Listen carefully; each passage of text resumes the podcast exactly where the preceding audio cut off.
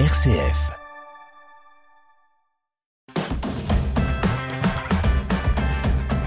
Place à vitamine C présentée par Étienne Pépin. Bonjour Étienne. Bonjour Bruno, bonjour à toutes et à tous. Voici les titres de cette émission. Une nouvelle affaire d'abus spirituel dans une congrégation chez les bénédictines du Sacré-Cœur de Montmartre. Elles reconnaissent un système d'emprise aux conséquences graves et durables. Dans cette émission, nous entendrons le témoignage de l'ancienne prieure générale de la communauté. 15 évêques venus de Papouasie sont en pèlerinage en France, originaires de ce pays d'Océanie, où évêques missionnaires, ils marchent sur les pattes de nombreux religieux et religieuses, et notamment les frères maristes qui ont évangélisé les îles du Pacifique au 19e siècle. Enfin, 500 jeunes sont attendus ce week-end à Toulouse pour le rassemblement Ecclésia Quantique. on en parle dans cette émission Vitamine C. Bienvenue à tous. Vitamine C, RCF. Une nouvelle affaire d'abus spirituel dans une congrégation. La fin d'une omerta de plus de 20 ans avec de multiples abus de pouvoir et d'abus spirituels au sein de la congrégation des bénédictines du Sacré-Cœur de Montmartre. Dans un communiqué écrit avec des religieuses ayant quitté la communauté, elles reconnaissent un système d'emprise aux conséquences graves et durables mis en place sur plusieurs décennies par les anciennes responsables. Roselyne de Romanet a été la prieure de la congrégation entre 1998 et 2004. Elle a subi de nombreuses humiliations et n'a jamais pu exercer sa fonction en raison de l'influence de celle qui l'a précédée. Elle a quitté la vie religieuse et témoigne concrètement de ses abus sur les sœurs. Cela se concrétise par l'absence de possibilité, par exemple, de voir un médecin seul. Euh, parfois un abus dans les traitements médicamenteux que les sœurs devaient prendre. Cela se passait aussi au niveau du lien avec les familles. J'ai moi-même une propre sœur dans cette congrégation. Au, au, fur et à mesure de tous ces événements, je n'ai plus pu avoir de contact avec elle pendant de nombreuses années. La relation avec les familles était bafouée en sachant que lorsque nos familles venaient pour des parloirs, bien souvent, des sœurs étaient à écouter derrière les portes.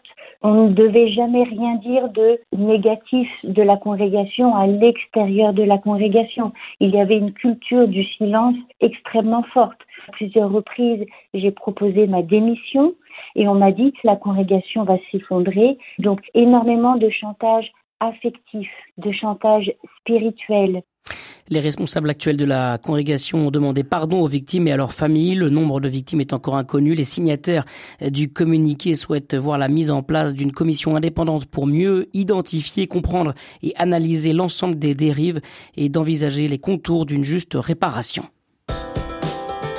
Vitamine C, RCF. God Save the King. Charles III sera couronné à Londres ce samedi. Huit mois après la mort de sa mère, la reine Elisabeth II, le roi Charles III va être couronné devant plus de 2000 invités, dont une centaine de chefs d'État réunis à l'abbaye de Westminster.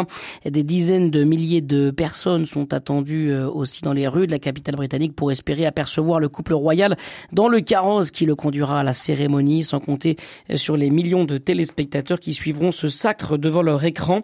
Le Royaume-Uni s'apprête donc à vivre trois jours de cérémonie célébration. 70 ans après le couronnement d'Élisabeth II, son onction, le pape François a fait un cadeau au roi Charles III. Vincent de Rivas, un de ses amis, nous raconte. Un très beau symbole demain c'est euh, le fait que le cadeau que le pape euh, François a fait à Charles III, magnifique cadeau, des, reliques de la Sainte Croix, vont être, euh, ont été engravés dans une croix Pays de Galles, justement, et qui sera en tête de la procession. Je trouve que c'est un symbole formidable de penser que le pape euh, François a offert euh, ces morceaux de la croix du Christ au roi pour son couronnement et que le roi place ce cadeau magnifique euh, en tête de la procession. Voilà Vincent de Rivas qui était l'invité de la rédaction ce vendredi matin au micro de Pierruc Dubois. Les évêques de Papouasie font étape en France.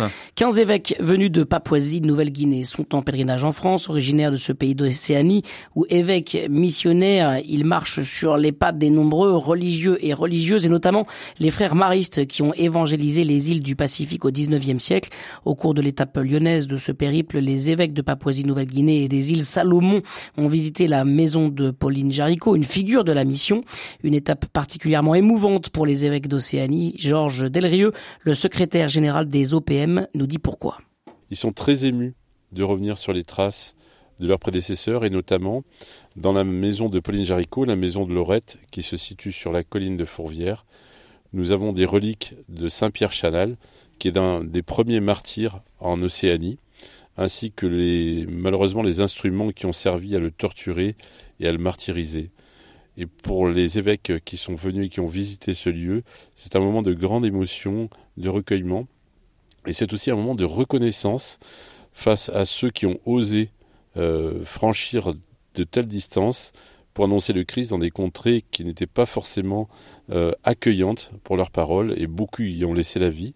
Mais euh, la joie, c'est aujourd'hui de voir que eh ben, ces 14 évêques, sur les 22 que compte la conférence épiscopale, euh, sont bien actifs, ont des paroisses, ont beaucoup de fidèles autour d'eux, et c'est du fruit. Donc le sacrifice de Saint-Pierre Chanal a été fructueux.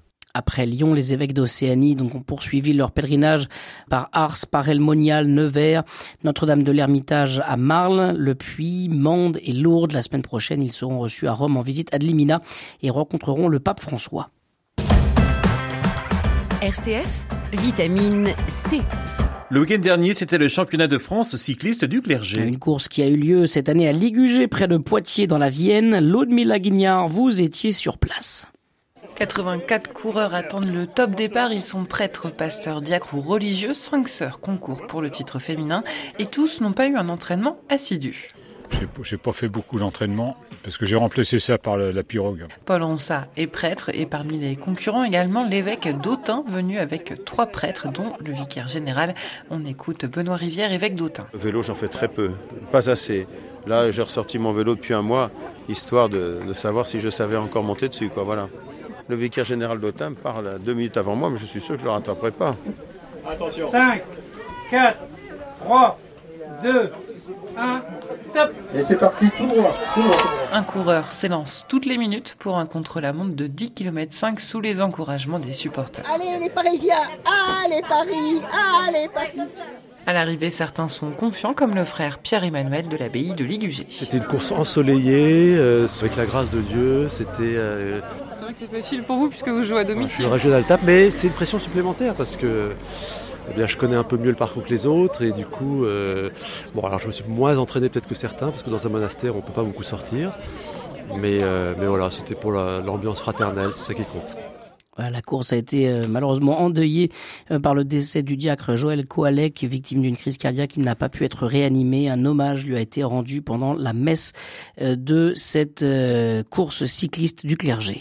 Le chant au service de la liturgie. 500 jeunes sont attendus ce week-end à Toulouse pour le rassemblement ecclésiacantique et on en parle avec euh, ce reportage de Pauline de Torsiac. Depuis 2016, Ecclésia Quantique propose aux étudiants et aux jeunes pros un grand rassemblement autour du chant liturgique.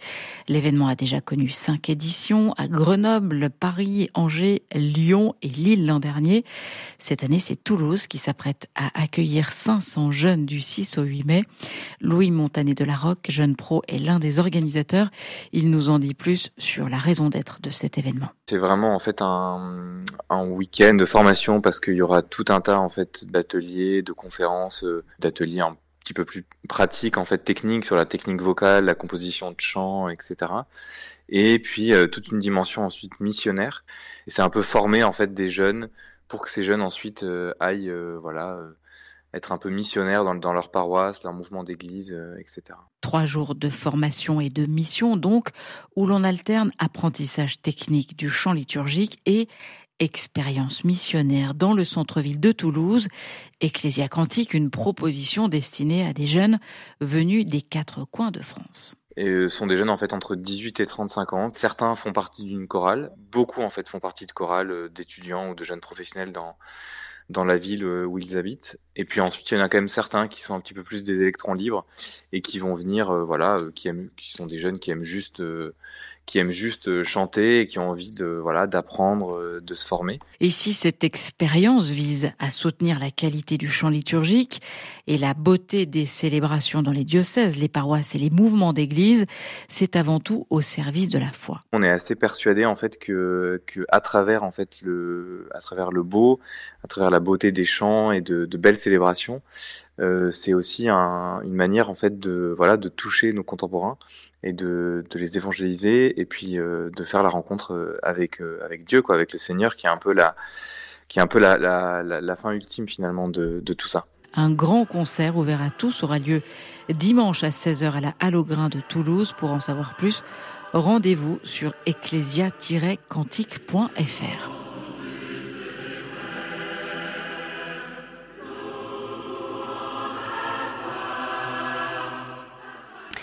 Un sujet de Pauline de Torsiac et comme il est de tradition, on va Eh continuer, poursuivre et conclure en musique et pour euh, finir cette émission, vitamine C Bruno. Peu importe ce qui vous bloque, ce qui vous fait souffrir, Dieu sera toujours là.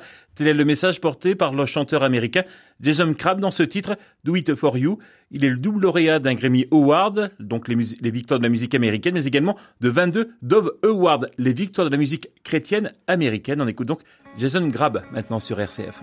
If I'm only here to tell you one story, it's that God can work anything for good. The way that He is glory to glory, page for page, no matter how